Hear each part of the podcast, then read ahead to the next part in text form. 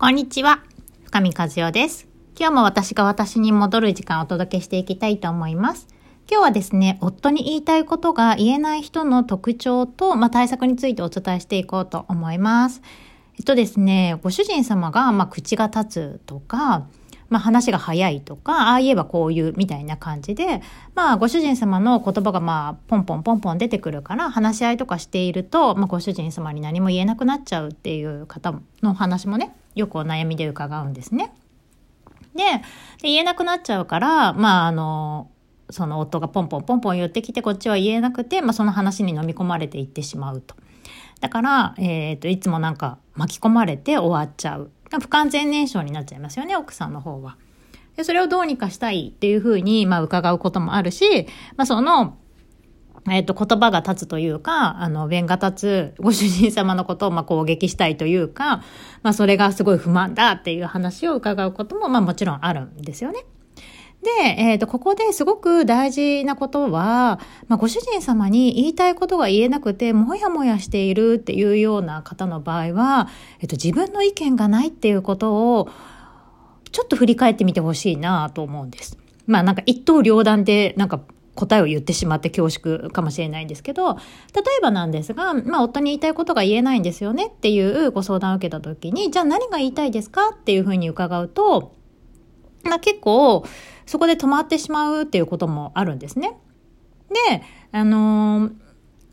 その場合は、時間を経ってでも、これが言いたかったんだっていうことが分かっているのか、時間が経っても、これが言いたいんだっていうことが分かってないのかっていうのはすごく大きくて、時間が経っても、これが言いたいんだっていうことが分かってないっていうことは、いくら時間が経っても、これが言いたいんだっていうのが分からないから、ご主人様がポンポンポンポン言葉を挟んでこようが、時間挟んできまいが、まあ、自分の言いたいことは言えないわけですよ。わかりますかね？私のところに、まあ、ご相談にいらしてくださる時っていうのは別にご主ご主人様と会話をして、そのすぐ直後っていうよりは、一日時間が経つとか、えっ、ー、と、前の日の夜とか、まあ、多少なりとも、えっ、ー、と、時間は経ってるわけですね。ついさっき喧嘩しました。って言ってご相談に来るってことはなかなかないんですよ。ってことはその間のタイムラグがあるわけですね。で、その間、えっ、ー、と、自分が本当はご主人様にこれを言いたかったんだよねっていうことにたどり着いていれば、それが次に活かせたりするし、えっ、ー、と、タイムラグがあったとしても、あの時本当はこういうふうに言いたかったんだって伝えることもできると思うんです。だけど、ご主人様の弁が立って、えっ、ー、と、私はいつも本当に何も言えなくなっちゃうんですっていう人に限って、自分の意見っていうものを持っていないっていうことがあります。で、そういう場合はどうなってるかっていうと、ずっと頭の中で、えっ、ー、と、夫が言ってきたあれはどういう意味があるんだろうとか、夫はなんであれを言ってきたんだろうとか、夫がこう言うっていうことは、なんか本当は何か隠してるものがあるんじゃないか、みたいな感じで、あの、ずっとずっと意識を夫に持っていっちゃうんですね。ってなると、夫がどう考えてるかっていうことを考えてる間、自分の気持ちや自分の考えとか自分の意見をお留守になるわけですよ。ってなると、会話していても自分が言い返したいっていう風になったり、自分の意見を伝えたいっていうことになったとしても、ないから言えないですよね。で、ないから言えなくて、また言えなくってご主人様に、まあいろいろ言われると、また何も言えなくなっちゃう。ってなると、言えない、言えない、言えないっていうのが溜まっていくと、まあ、こちらにフラストレーションが溜まりますよね。それは欲求不満になると思うんですよね。トイレもそうですけど、簡単に言うと、トイレ行きたい、トイレ行きたいって言ってるのに全然行けなかったらすごいイライラするじゃないですか。イライラっていうかなんか、そわそわしますよね。まあ、そんな感じで、言いたいことが言えなくなってくると、どんどんどんどん自分の脳内がパンパンになってくるわけですよ。で、えっ、ー、と、パンパンになればなるほどまた考えられなくなっちゃって言いたいことが全然わかんなくなっちゃうっていうのがあるんですね。で、そこで大事なのは本当は自分は何て言いたかったんだろうかとか自分が言い返したいとしたら、言い返せるとしたら何を言い返しただろうかみたいな感じで、そこに自分はっていう主語を私はどうしたかったんだろうねっていうふうに持ってきてほしいんですね。で、ご主人様はこうどういう意見で、どういう意味で言ったんだろう夫はどういうつもりだったんだろうってずっとずっと考えていても、えっ、ー、と、ご主人様にのことはご主人様にしかわかんないし、ご主人様にもし、これどういう意味で言ったのって聞いて何も考えてないって言われたとするじゃないですか。そしたらここからまた、え、何も考えてないってどういうこと？みたいになって、また旦那さんなんていうご主人様の方にどんどんどんどん寄せていって、ご主人様を理解しようとするんですけど、あの、ご主人様は理解する必要まずなくて、まず自分を理解してあげてほしいんですね。で、自分のことが分かってないのに人のことを本当に分かるっていうことは結構無理です。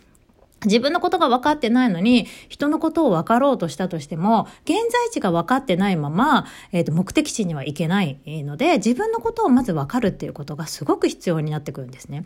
で、ちっちゃい頃から親の顔色を見るとか、親の言うことだけを聞いてきたっていう方の場合は、自分の意見がやっぱりなくて、親の言うこと、親が思ってること、親の期待に沿うことっていうことが第一優先になってきているから、自分の意見が二の次なんですね。だからまあ、あのじ、まず、まあ、そうなる前には自分の意見を言って親に怒られたっていうような経験があるんだけど、あまりにもちっちゃいとそれは忘れていたりとかして、まあ自分の意見を言うよりは親の期待に沿うとか、あの世間一般でいいって言われてるものをやろうみたいな形になっちゃうから、本当はどうしたかったのとか、本当はあなたはどういう気持ちって自分に聞いたとしても、さっぱりあの自分は返信をくれないわけですよ。なぜなら、ちっちゃい頃からそれを押し込めてきていたし、言おうもんなら、いや、そんなこと言ったってって自分の思考で、あの、閉じ込められてたりとかしてくるので、ここはね、もうリハビリが本当に必要なんですね。これは本当にリハビリなんです。コツコツコツコツやるリハビリが必要。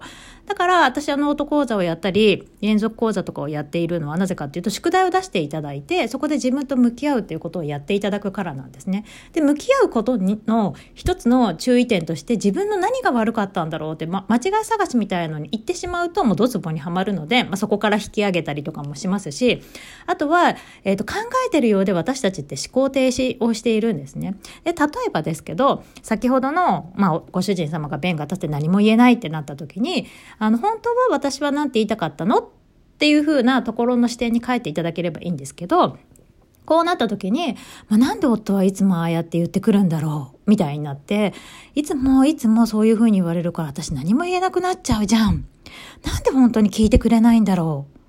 う？もうちゃんと聞いてくれてもいいのに。みたいな感じになると、もうどんどんどん答えは出ないですよね。で、聞いてくれたらいいのに、じゃあ聞いてくれたとして、じゃあ何が言いたいのってなった時に、なんであなたはいつもそうやって私の話を聞かずに喋り通すのみたいなことを言ったら、まあ、旦那さんも聞いていても、なんか責められてるから、会話にならないじゃないですか。その後絶対また怒ってきますよね。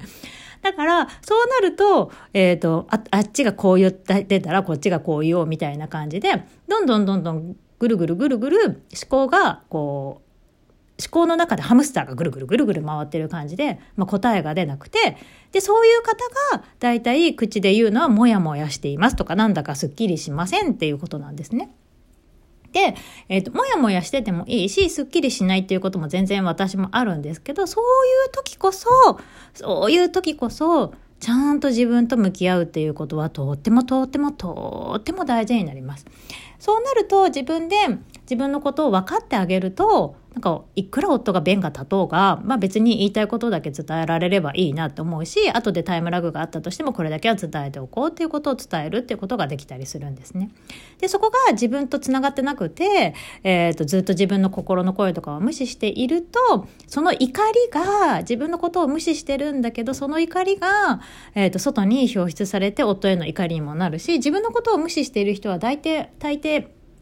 ご主人様から無視されるとか分かってもらえないっていう風な潜在意識としてこう現実を落としてくるので、まあ、そういう風になっている時にはやっぱ自分をちゃんとしっかり見ていくっていうことは本当に本当にね大事になってくるなっていう風に私は思います。だからご主人様が弁が立つとか、逆に言うとご主人様何も喋らないっていう方の場合も、えっ、ー、と、自分の内側をしっかり見るっていうことは大事かなと思うんですね。ご主人様が何も喋ってこないって言った場合っていうのは、逆に一言っていうのがすごい重みがあったりするから、そこをどうキャッチするかっていうのは本当に大事なんですね。で、あと喋りやすそういう雰囲気をこっちが作ってるか。結構ね、あの、ご主人様が何にも喋ってこないっていう人の場合は、ずっとずっとご主人様を見張ってるっていうことがあります。今日は喋るのかな？今日は何か喋るのかな？今日はなんか聞いてくれるのかな？みたいな。だすごい無言の圧を向こうも感じてると思うんですよね。